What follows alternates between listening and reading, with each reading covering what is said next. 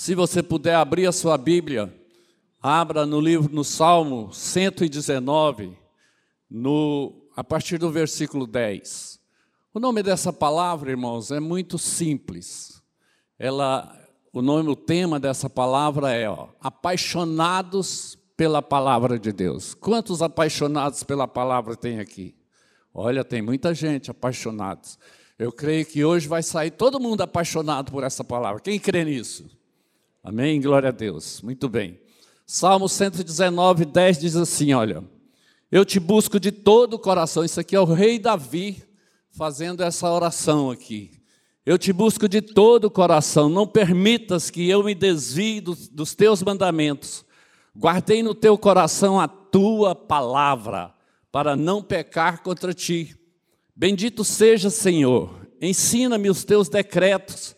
Com os lábios repito os repito todas as leis que promulgastes. Regozijo-me em seguir os teus testemunhos, como se regozija com grandes riquezas. Olha só. Meditarei nos teus preceitos e darei atenção às tuas veredas. Tenho prazer nos teus decretos e não me esqueço da tua palavra. Esse é era o rei Davi, um homem cheio de falhas, pecador como nós igualzinho a nós, cheios dos seus defeitos, como nós temos os nossos defeitos. Parece que o som subiu. Beleza, voltou de novo. É, então, ele era esse homem, esse homem de Deus, assim como nós somos, homens e mulheres de Deus, né? Mas, acima de tudo, o rei Davi, ele era apaixonado pela palavra do Senhor. Ele era apaixonado por Deus. Ele era tão apaixonado que ele vivia fazendo declarações para o Senhor. Ele diz assim: Olha, o Senhor é o meu pastor. O que é pastor? É aquele que cuida. Então ele sabia que Deus cuidava dele, por isso ele era apaixonado por Deus. E ele, ele também ele dizia. É, o Senhor, o Senhor me guarda, o Senhor me protege, Ele é a minha proteção, sabe? Aí no, no, no Salmo 122, 1, ele diz assim: Alegrei-me quando me disseram, vamos à casa do Senhor.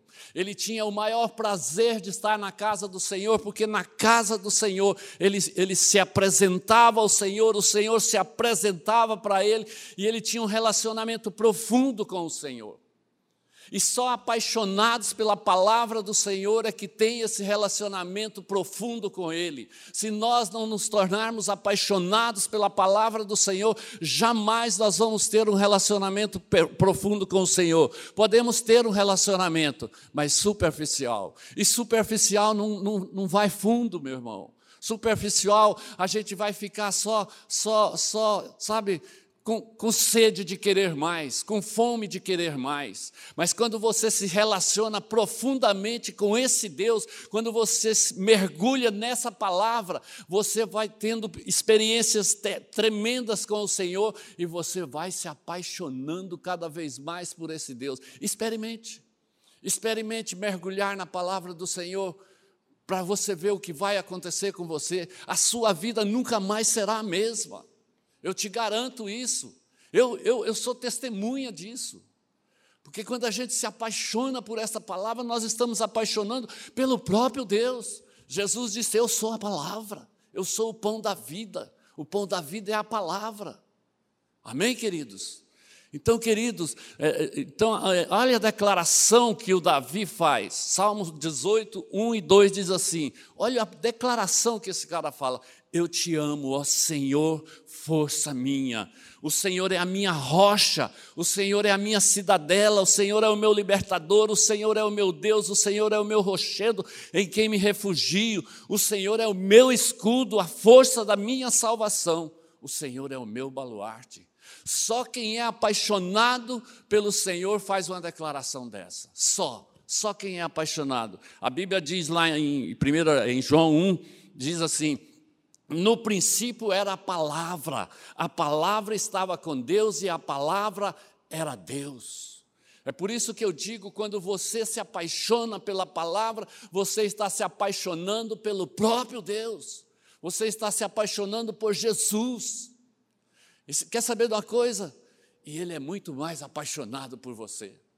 A Bíblia diz que o Espírito Santo arde de ciúmes por nós. Será que ele é apaixonado por você? Ah, ele é apaixonado e por isso eu sou apaixonado e por isso você deve ser apaixonado por esse Jesus, por esse Jesus maravilhoso. Amém? Olha, deixa eu te falar uma coisa. Davi, depois de Jesus, foi a pessoa que mais foi dita no Novo Testamento, mais se falou no Novo Testamento foi de Davi, depois de Jesus. Olha, começa lá em, no, em Mateus 1, diz assim: olha, livro da genealogia de Jesus Cristo, filho de quem? De Davi. E Jesus encerra Apocalipse, o livro de Apocalipse, dizendo: Eu sou a raiz e a geração de Davi. Olha o quanto que esse cara era importante para Deus, sabe por quê?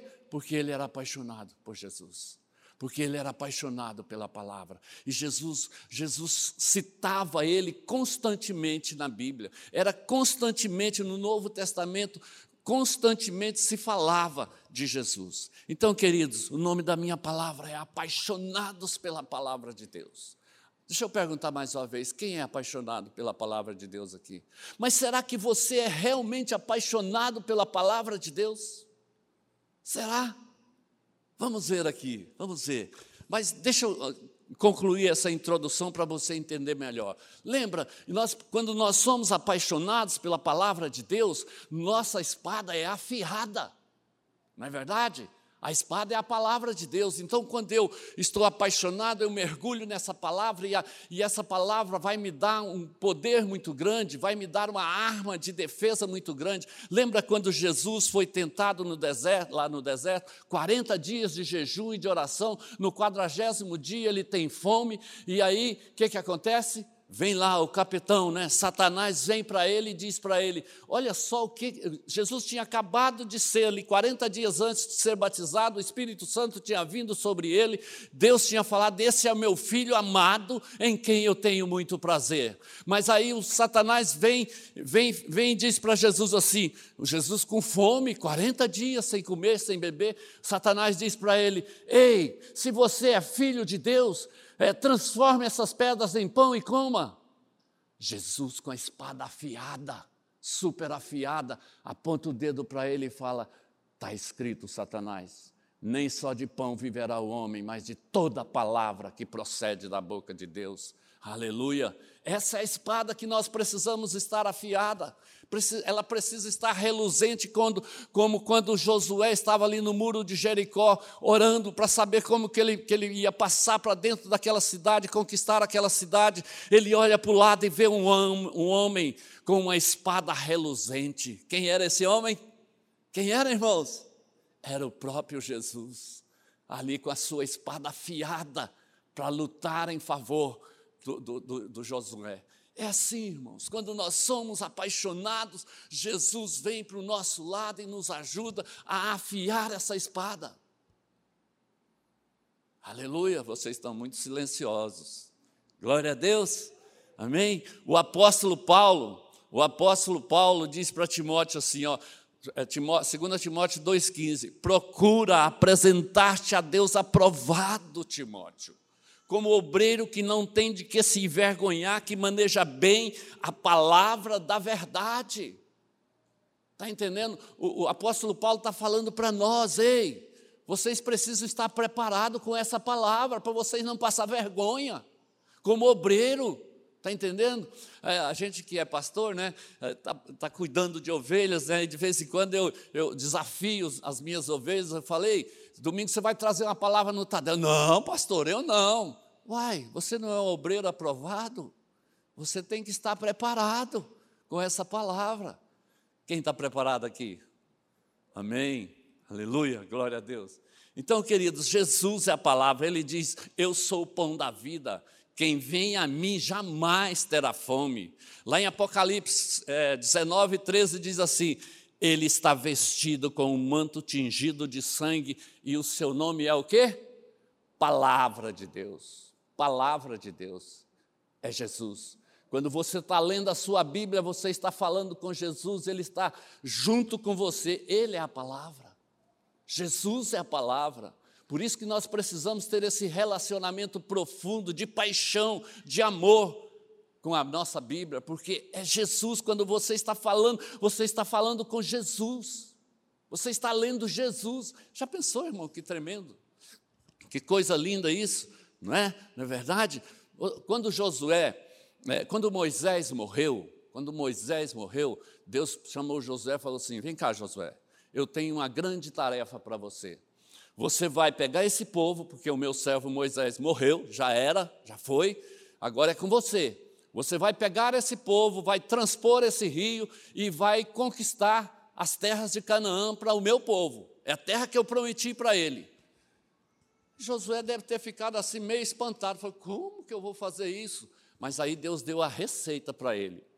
Deus disse para ele: Josué, você vai ter que meditar nessa palavra todos os dias, falar dela todos os dias, para que você tenha sucesso em tudo que você fizer. Essa foi, essa foi a receita que Deus deu para o Josué.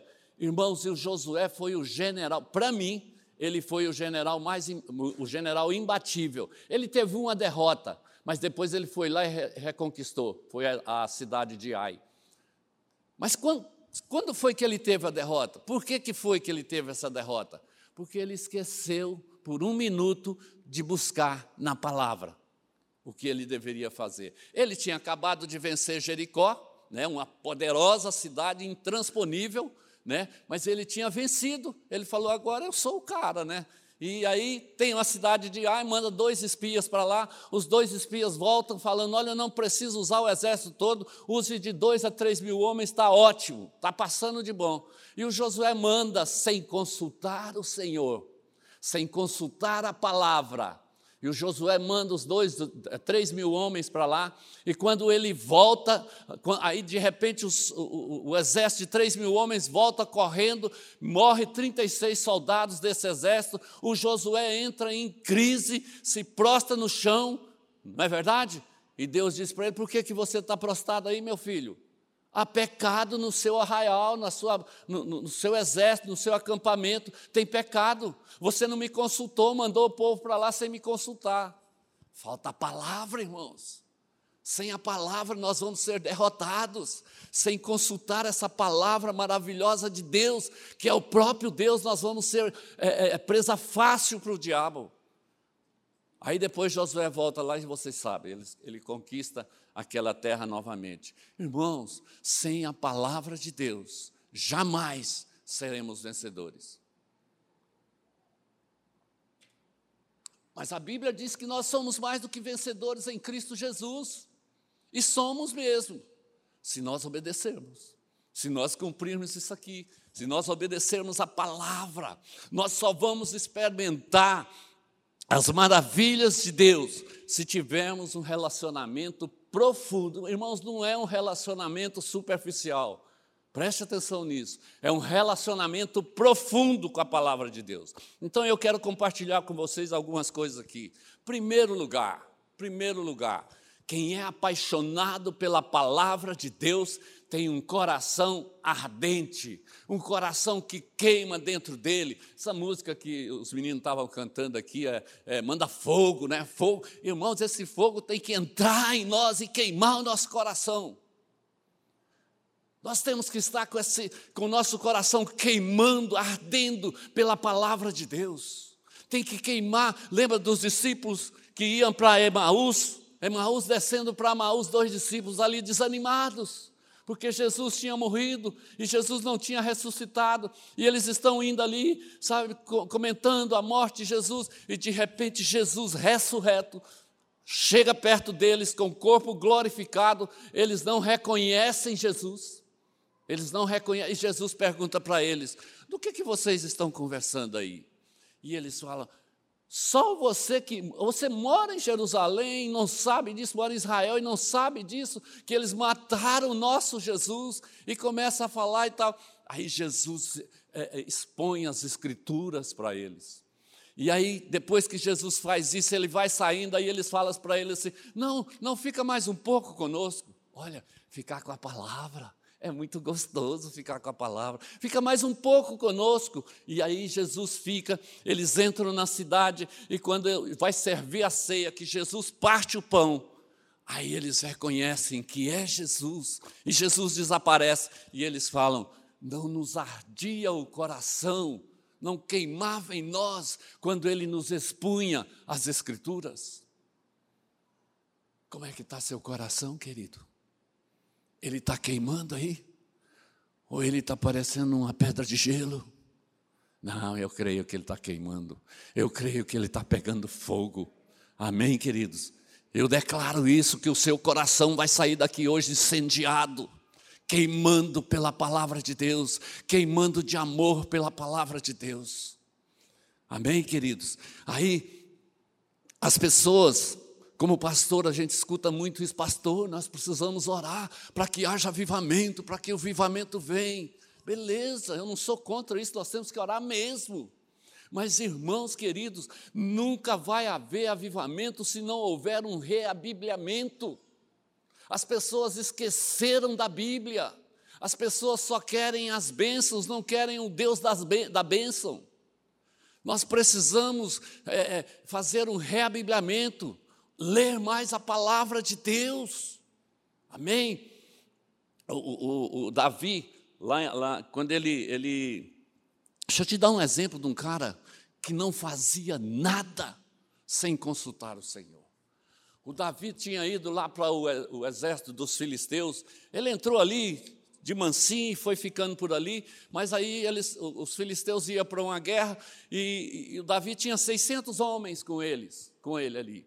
E aí os príncipes, o, o, o rei Ag, Ag, Agis, parece que era o nome dele, não me lembro direito, mas o rei, ele, ele, ele, ele gostava muito do Davi.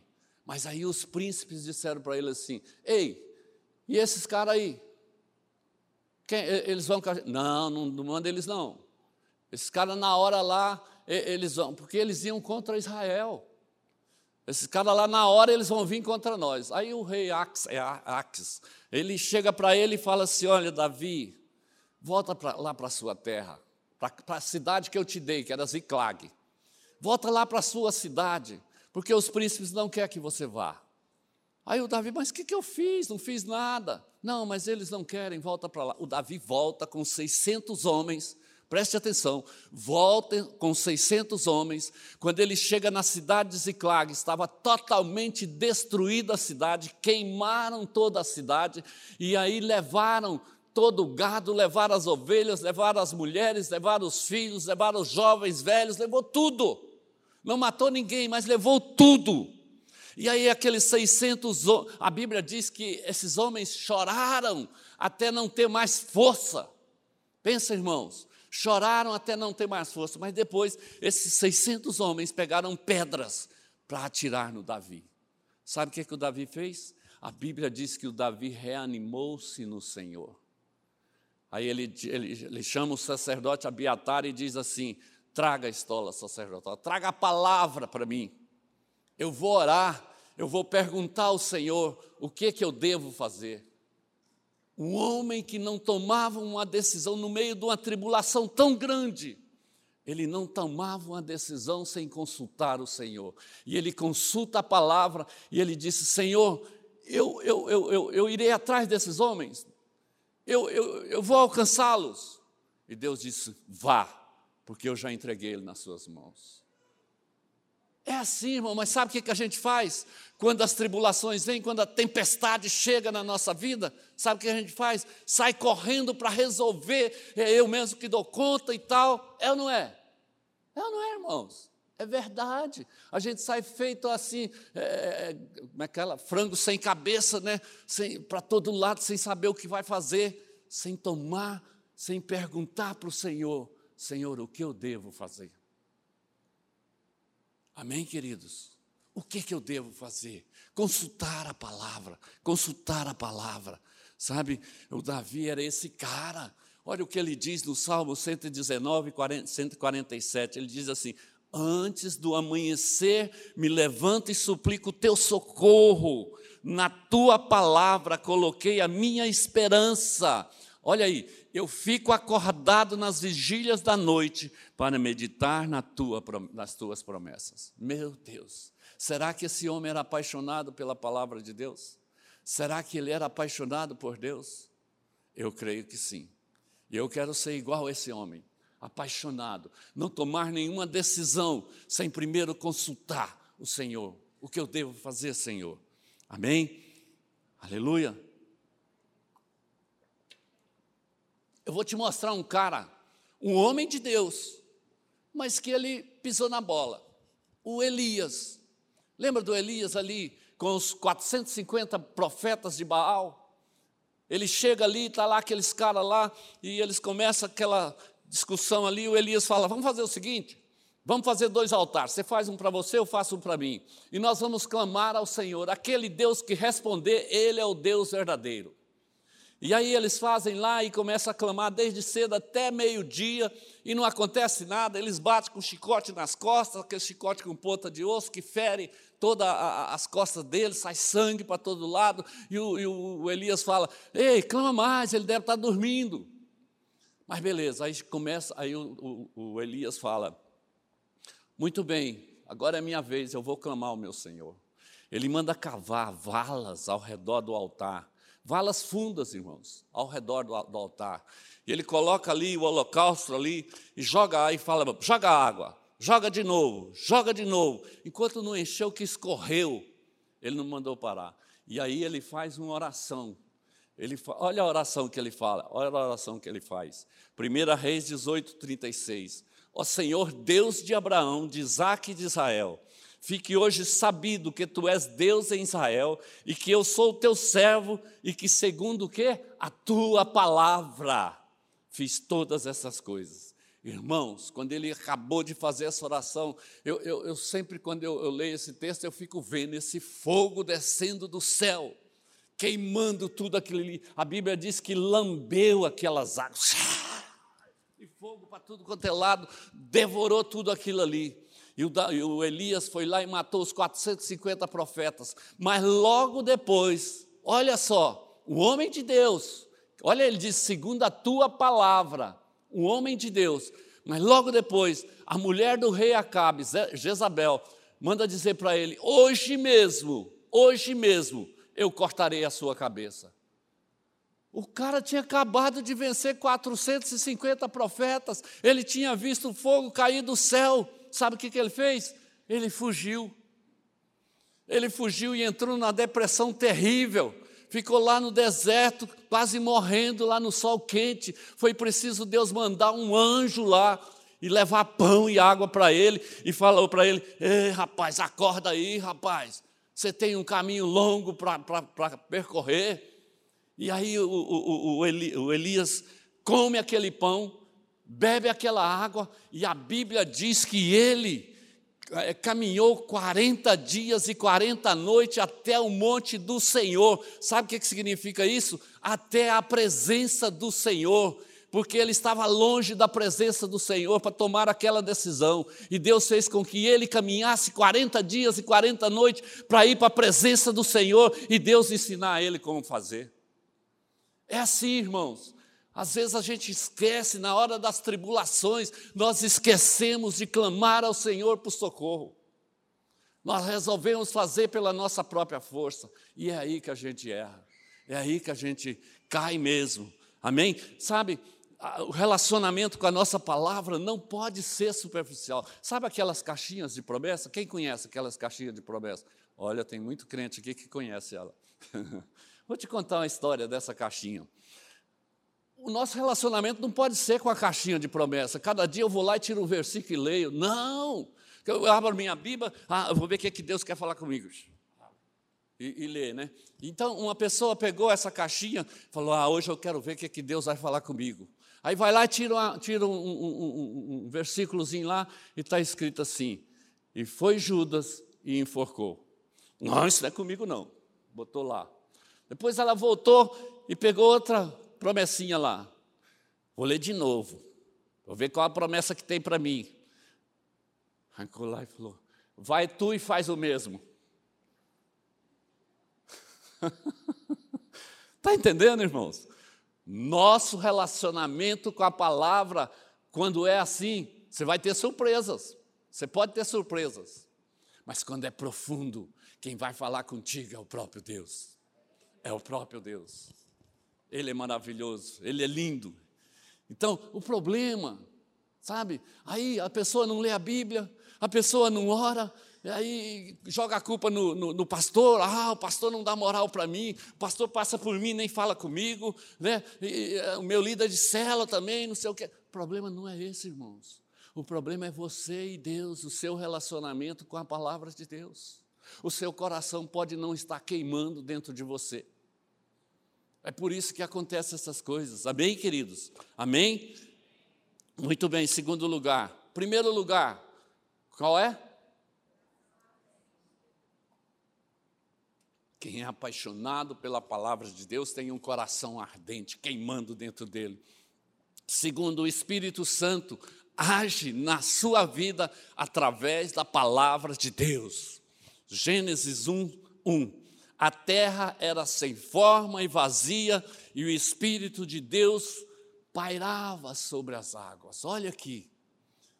Deus estava ali, o Espírito Santo estava ali observando esperando Deus dar uma palavra, esperando Deus falar: haja terra, haja água, para ele agir. Mas ele não agia, ele estava ali quietinho, esperando. Irmãos queridos, é assim quando o Espírito Santo está dentro de você, está dentro de mim. Ele mora, eu aceitei Jesus, imediatamente é automático, ele vem para dentro de nós. Ele mora dentro de nós.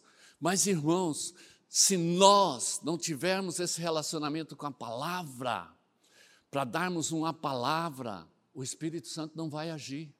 Ele vai ficar dentro de você quietinho, esperando uma palavra. Como ele ficou lá antes da fundação lá. Ele ficou esperando. Aí quando Deus disse: "Haja luz", ele começou a agir. O Espírito Santo começou haja terra, haja trevas, haja Está entendendo? É assim com o Espírito Santo, irmãos. Ele está dentro de nós, mas ele pode ficar só lá quietinho, porque nós não oramos, nós não lemos a Bíblia, nós não, não damos uma palavra para ele se mover, para ele fazer alguma coisa por nós. Amém, queridos? Nós precisamos disso, nós precisamos. Lembra quando Daniel, deixa eu ler esse texto aqui do Daniel, deixa eu ler. Se, se, se, nós não tivermos um relacionamento profundo com, com a palavra de Deus, o Espírito Santo não vai agir dentro de nós. O Daniel, lá em Daniel 9, 2, diz assim: Eu, Daniel, entendi pelos livros que o número de anos de que falava o Senhor ao profeta Jeremias, que haviam de durar as assolações de Jerusalém, eram de 70 anos. Onde que ele descobriu isso? Na palavra. E ele ficou ali meditando naquilo ali, sabe, tentando entender aquilo ali. E, e ele já tinha 21 dias que estava orando, jejuando com aquilo ali, meditando naquilo ali. E de repente, de repente, vem um anjo. Um anjo. Olha o que ele diz.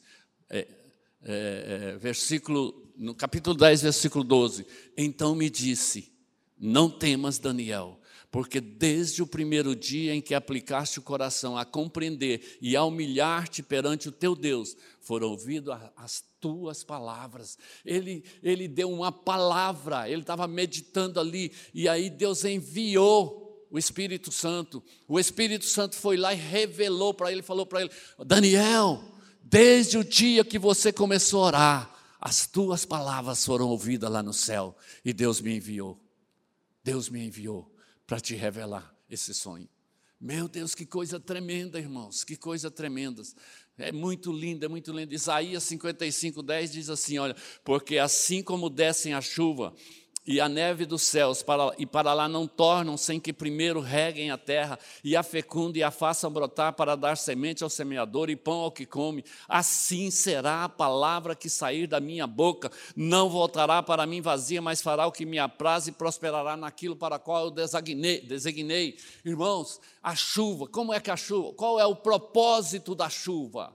A chuva, é, o propósito dela é vir e regar a terra todinha para dar mantimentos. E ela só volta quando ela cumpre esse propósito de regar a terra. Aí, quando ela molha toda a terra, regou toda a terra, ela cumpriu o propósito dela. Aí, o vapor, é, o calor faz com que ela evapora e ela suba. E lá em cima ela condensa novamente. Ela cumpriu o propósito dela. Assim é a palavra de Deus.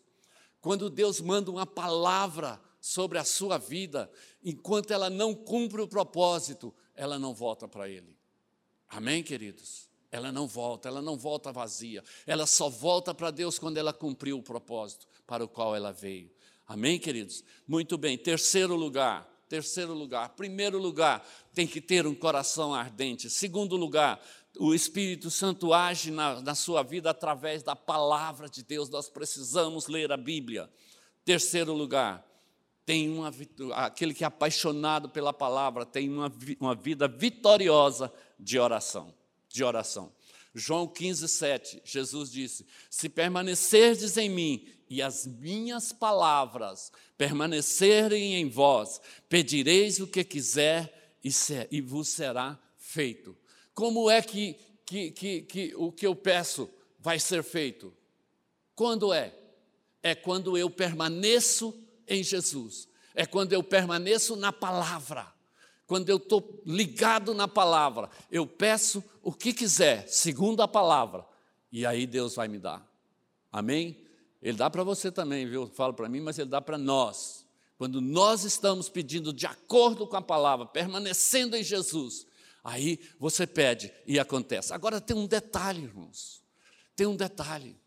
Porque lá em Provérbios, Provérbios 28, 9 diz assim: O que desvia os ouvidos de ouvir a lei até a sua oração será abominável. Essa palavra abominável é repugnante. Meu Deus, quando eu li isso, eu falei, cara, que coisa terrível. Se eu não leio a Bíblia, se eu não estudo a palavra, se eu não medito nessa palavra, não adianta eu orar. Deus está, é, sabe, querendo até vomitar a nossa oração. É muito forte isso aqui, irmãos, mas é a palavra de Deus que está dizendo. Não sou eu que estou inventando, não, é a palavra de Deus. Se você não ler a Bíblia, se você não tiver um relacionamento com a tua palavra, a sua oração é repugnante diante de Deus. Meu Deus, que loucura! Mas é verdade, é verdade. Amém? Amém ou não amém? O apóstolo João diz assim: olha, esta é a confiança que temos para com Ele, que se pedirmos alguma coisa, segundo a, a Sua palavra, Ele nos ouve. Te citar um exemplo aqui de uma mulher que eu sou apaixonado por ela na Bíblia. É a Ana a Ana, o Eucana, marido dela, todos os anos subia para oferecer holocaustos ao Senhor.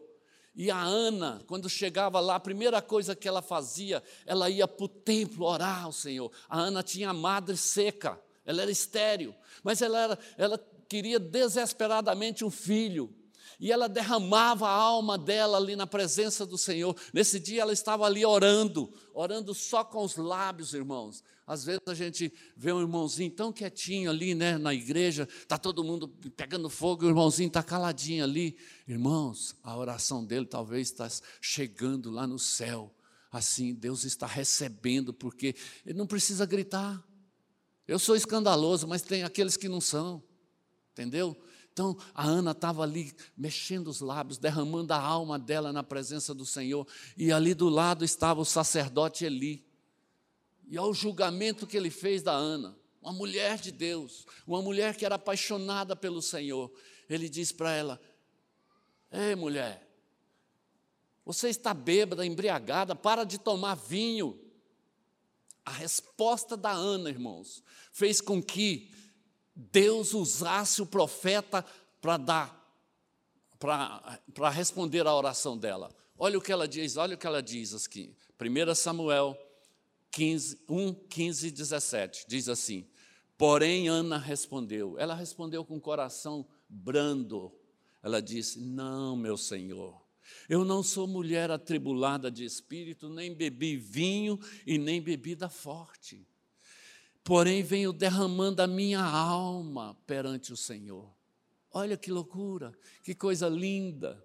A oração dessa, a resposta dessa mulher para um sacerdote, ela, ela respeitando, ela podia estar dizendo, podia ter dado uma bronca nele, falar, conversa, rapaz, você nem me conhece, mas não.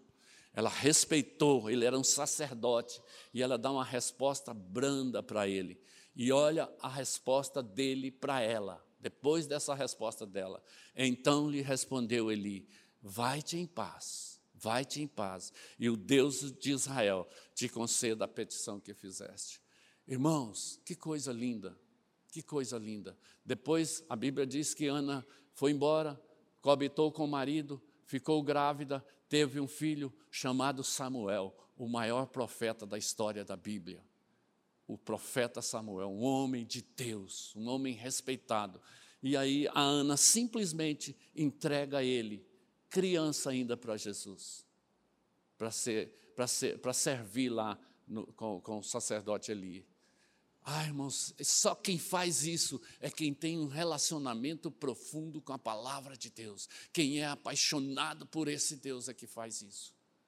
E aí depois Deus dá a recompensa para ela, dá mais três filhos homens e duas mulheres. Ela teve seis filhos, só isso.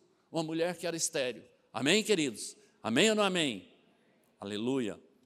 Lá em Mateus 18, 18, em verdade vos digo que tudo que ligardes na terra terá sido ligado no céu, e tudo que desligarem na terra terá sido desligado no céu. Como é que eu ligo aqui na terra? Através da palavra de Deus. Se não for de acordo com a palavra de Deus, a minha oração não tem nenhum valor, ela não vai ser ligada no céu e nem desligada na terra. Amém, queridos?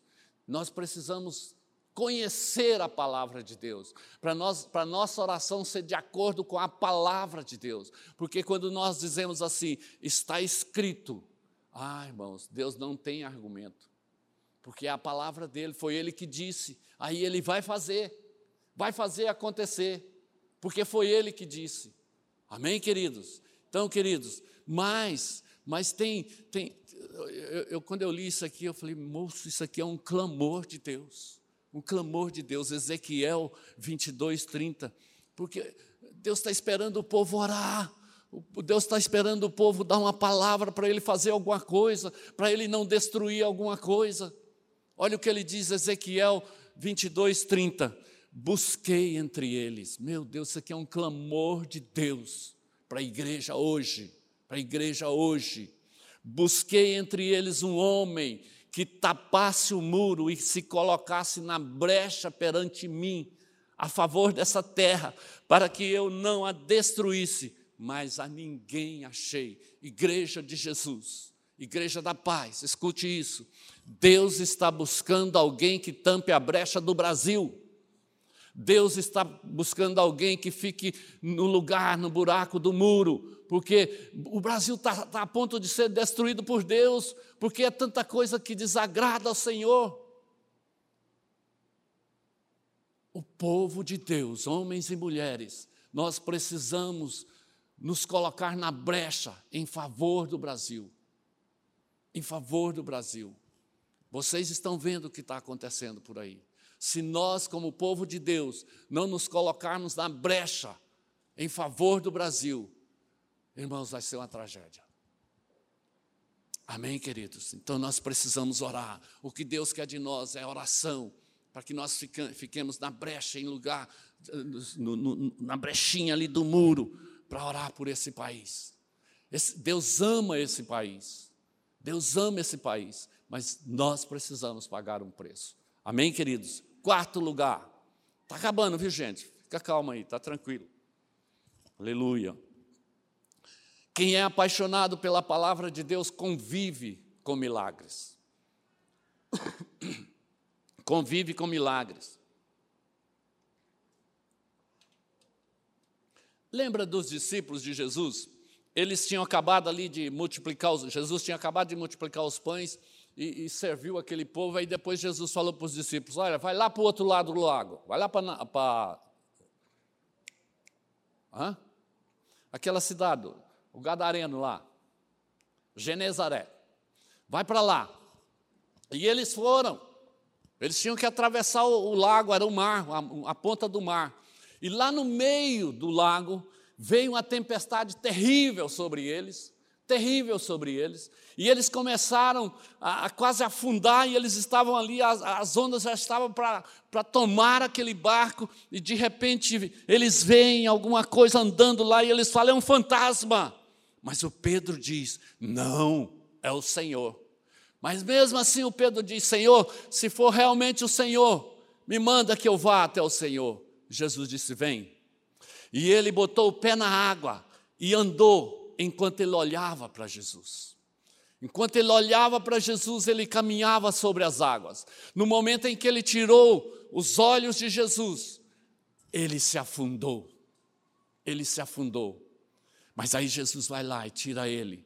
E aí, irmãos, eles atravessam para o outro lado. E quando eles chegam naquela cidade, o povo se acumula ao redor de Jesus e trazendo cegos, coxos, aleijados, para tudo, trazendo todo o enfermo para Jesus. E a Bíblia diz que Jesus curou a todos, a todos. Quem é apaixonado pela palavra convive com os milagres de Jesus. Convive com os milagres de Jesus. Experimente, experimente se apaixonar por essa palavra e você vai ver milagres acontecendo ao seu redor. Milagres acontecendo na sua família. Irmãos, nós temos assim testemunhos tremendos na nossa família nesses últimos dias. Coisas tremendas que têm acontecido. E eu sempre falando para ele como que Deus, para minha esposa, como que Deus é tremendo. Coisas, detalhes, e Deus está ali agindo, se manifestando, fazendo milagres. Essa semana nós fomos visitar, visita, irmão, visitar um casal.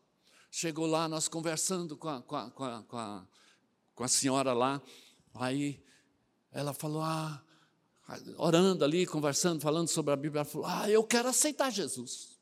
Falou para mim, irmão, isso é milagre, é o maior milagre. Aí nós oramos com ela, impus as mãos sobre ela e ela aceitou Jesus. Quer um milagre maior do que esse? Uma salvação, convivendo com milagres. Quem é apaixonado por Jesus convive com milagres, com milagres. Amém? Tem um, tem um. Deixa eu te dizer uma coisa, vou dizer isso com muito pesar, tá, tá queridos? Tem muitos crentes morrendo dentro da igreja espiritualmente. Sabe por quê? Porque não lê a Bíblia porque não, não se relaciona com o Senhor. Só vem para o culto, assiste, ouve a palavra, ou então ouve o culto online, online, a palavra online, né? E só. Irmão, vai morrer. Eu sinto dizer isso, mas vai morrer. A Bíblia diz assim: aqueles que não vêm para o culto, né? Ah, é, essa é a minha crise né? porque a gente vive clamando, chamando, pessoal, vamos para o culto, pessoal, vamos para o culto. A Bíblia diz: não deixeis de congregar, como é costume de alguns. Se a Bíblia diz para nós não deixarmos de congregar, é porque é importante ter esse relacionamento aqui, ó, ter essa, esse ajuntamento, essa comunhão um com o outro. Nós crescemos quando nós estamos juntos um com o outro, porque um compartilha um milagre, compartilha uma palavra com o outro. Nós precisamos disso, mas as pessoas estão morrendo dentro da igreja porque não tem esse relacionamento com a palavra de Deus, e não tem essa, eh, sabe, desperde os milagres. O centurião chegou para Jesus e diz assim para Jesus: Senhor, é, o meu servo está doente, está sofrendo muito, Senhor. Jesus responde para ele: Eu irei lá. Ele fala: Não, Senhor, eu não sou digno de que o Senhor entre na minha casa. Mas basta uma palavra do Senhor e ele será curado. Basta uma palavra, Senhor, e eu vou ver esse milagre acontecer no meu servo. Jesus se maravilha com a fé daquele homem, e aí ele diz para ele, diz ele: Muito bem, servo bom, vai lá, pode ir. Por causa da tua fé, ele já foi curado. Meu Deus, meu Deus, isso é milagre, isso é conviver com milagres, irmãos. Ah, isso é muito tremendo, é muito tremendo. O, o, o, o Elias, ele tinha uma palavra, ele tinha uma palavra é, é, é para a viúva de Serepta, para a viúva de Serepta. E, e, Deus mandou ele para lá e falou para ele: Olha, eu já, eu já conversei com a mulher lá, ela vai te dar comida, pode ir lá. Eu te, pode ir lá e dar uma palavra para ela. E ele chega na cidade, irmãos. Quando ele chega ali na cidade, a hora que ele vai entrando, tem uma mulher viúva catando os gravetinhos lá. E ele diz para ela: Ei, traga um copo de água para mim, por favor. Aí ela vai buscar água, ele fala, e traz também um pedaço de pão para mim. Ela fala, ah, meu senhor, aí não vai dar. A água, tudo bem. Agora, o pão, eu só tenho um punhadinho de farinha e um pouquinho de azeite. E eu estou catando esses gravetos, vou fazer um fogo, cozinhar aqui. Eu e meu filho vamos comer e depois nós vamos morrer. Ele falou: Muito bem, faça isso mesmo, mas primeiro traz para mim, e nunca mais a, a, a farinha faltar, faltará na sua casa. Irmãos, e foi esse milagre que aconteceu na vida dessa mulher. Nunca mais faltou comida dentro da casa da mulher, porque ela acreditou numa palavra que o profeta deu para ela. É muito lindo, é muito lindo isso aqui. Amém, queridos? Muito bem. Quinto lugar, para nós para achar que estamos terminando, tá bom? então, está terminando. Quinto lugar, quinto lugar. Qual é o primeiro, hein? Qual é o primeiro?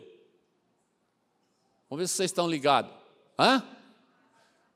Aquele que é apaixonado por, pela palavra tem um coração ardente. Segundo, o Espírito Santo age na sua vida através da palavra. Terceiro, tem uma, uma, uma vida vitoriosa de oração. Quando você ora, as coisas acontecem. Ah, isso aqui é muito profundo. Quando você ora, o Espírito Santo se move para te atender. Está entendendo? Ele está à nossa disposição, irmãos. O Espírito Santo está aqui, ó, espera. O pastor Jacques fala que ele está assim, uma chave, uma chave da nossa boca. Nós só precisamos falar, age, faz isso, segundo a palavra, e ele faz. Amém? E e, quarto lugar, convive com milagres. Quinto lugar, apaixonados pela palavra de Deus. Se, se quisermos encontrar o propósito de Deus, temos que ser apaixonados pela palavra de Deus. Só isso, irmão, só isso. Já, lá em João 1, 23, Jesus diz, aliás, João 1, 23, o, o o profeta João Batista diz assim: Eu sou a voz do que clama no deserto, endireitai o caminho do Senhor, como disse o profeta Isaías. O, o, o, o profeta João Batista, ele sabia qual era o propósito dele. Para que, que Deus chamou ele? Para que, que ele nasceu? A mãe dele era estéreo, ela ficou grávida, teve um filho, e esse filho era o João Batista. O único propósito dele era anunciar a vinda do Messias. Só isso. Só isso. Depois ele batizou algumas pessoas, inclusive batizou Jesus, mas depois disso ele foi degolado e foi embora. Morreu. Aí eu te pergunto: você sabe o propósito da sua vida que Deus tem para você? Para que, que você veio? Por que, que Jesus, para que, que Jesus te conquistou? Você sabe? Você sabe qual é o seu chamado? Você sabe disso? Nós precisamos descobrir, irmãos, senão a nossa vida cristã é sem sentido. Nós precisamos saber para que que eu vim. Para Jesus me conquistou para quê? Foi para ficar sentado num banco de igreja? Não foi. Te garanto que não foi. Para ficar entre quatro paredes? Não foi. Tem um propósito aí. Você tem que descobrir. Ah, pastor, mas eh, como é que eu descubro? Vai para a palavra, meu filho. Vai ler a Bíblia. Vai buscar essa revelação no Senhor. Sabe? tantas pessoas que você vê na Bíblia que, que, que o propósito, que descobriram o seu propósito e cumpriram o seu propósito. Olha, Jeremias cumpriu o propósito dele, Paulo sofreu para caramba, mas cumpriu o propósito dele. É, o José sofreu mais, sofreu para caramba, foi preso, foi, fez tudo com ele, mas ele cumpriu o propósito dele. E a Esther, que era uma menina que não tinha pai nem mãe, era cuidada pelo tio e foi colocada por Deus dentro de um palácio para ser a rainha. Para quê, irmãos? Para cumprir o propósito dela, libertar os judeus. Só isso. Agora eu te pergunto, e você? Você sabe qual é o seu propósito, qual é o seu chamado? Qual é o seu chamado? Para um pouquinho. Pastor, eu já tenho 20 anos que eu sou crente e eu não sei pois você deveria saber por que, que você foi conquistado por Jesus. Por quê? Para quê? Eu vou encerrar. Eu vou encerrar com esse texto aqui e dar um testemunho bem rápido. Muitos aqui já conhecem, mas a maioria não conhece. Jeremias 1, 4.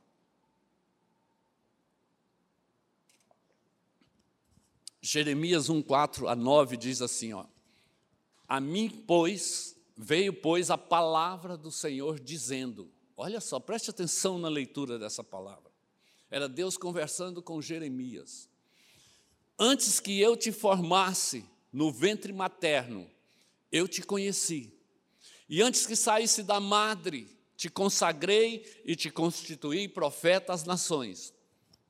Então lhe disse eu: Ah, Senhor meu, ah, Senhor Deus, eis que não sei falar, porque não passo de uma criança.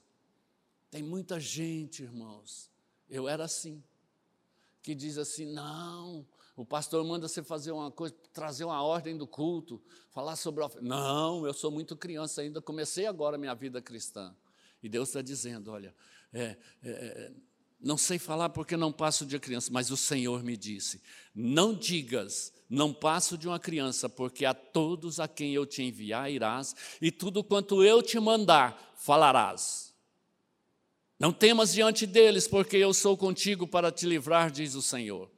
Depois estendeu o Senhor a mão, tocou minha boca, e, e o Senhor me disse: Eis que ponho, eis que ponho a minha palavra na tua boca. Meu Deus do céu. Há 22 anos atrás, há 22 anos atrás, eu era bebezinho, eu tinha uma padaria aqui na 210, antiga 24. Era hora de almoço, minha mulher estava fazendo almoço, a gente morava no fundo da padaria, e, e eu estava ali com a minha Bíblia, eu queria ter trazido a Bíblia, eu esqueci. A Bíbliazinha já está velhinha, é, eu abri a minha Bíblia, estava lendo ali, e de repente eu orei ao Senhor. Eu falei, Senhor, eu não estou entendendo, eu não quero ler, eu me emociono com isso, irmãos. Mas eu disse para o Senhor: eu não quero ler a tua palavra sem entender. Eu não quero ler a sua palavra como ler uma revista, um livro. Não. Eu quero ler a tua palavra tendo uma revelação. Revela para mim o que o Senhor tem para mim. Irmãos, naquele momento,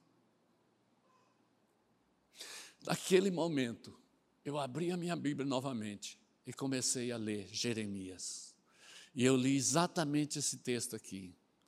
Irmãos, é só eu que posso ver isso mesmo, porque não, vocês não podem acreditar, talvez vocês não acreditem no que eu vou falar.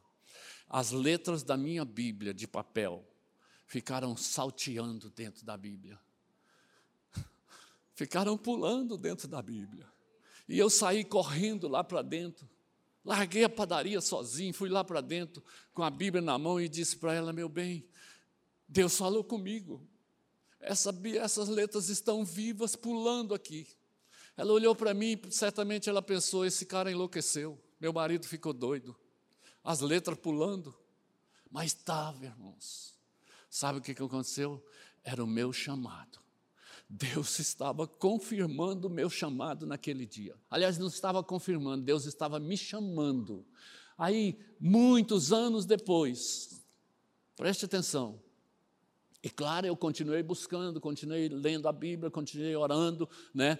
A gente ia subindo até o Tônio. Quando chegou nesse sinaleiro aqui da igreja, eu tinha uma caminhonete, eu e ela estávamos na caminhonete, paramos no sinaleiro e um carro parou do lado um carrinho pequeno e o cara lá dentro, um jovem pulando e salteando lá e tal, e a música alta. Olha o meu julgamento. Eu falei para ela: o cara está drogadão.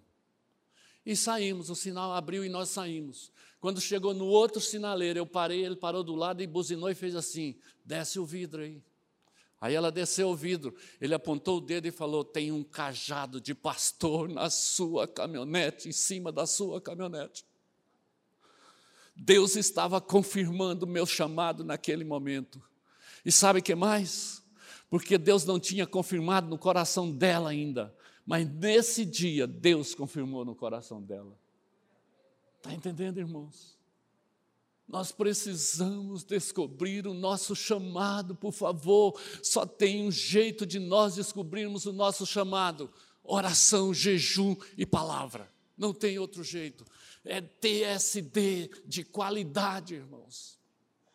Não tem outro jeito de Deus nos revelar o, o nosso propósito. Por isso é que eu disse que tem muito crente morrendo dentro da igreja espiritualmente, porque não tem esse relacionamento com a palavra de Deus. Nós precisamos disso, queridos. Não deixe o diabo te enganar achando que você sabe tudo. Não. Leu a Bíblia um ano, lê de novo, lê de novo. Cada vez que eu leio a Bíblia, eu tenho uma revelação diferente. Cada vez que eu leio a Bíblia, tem uma coisa nova para mim aprender. Eu tenho experimentado coisas tremendas de Deus na minha devocional. Amém, queridos? Fique de pé, por favor.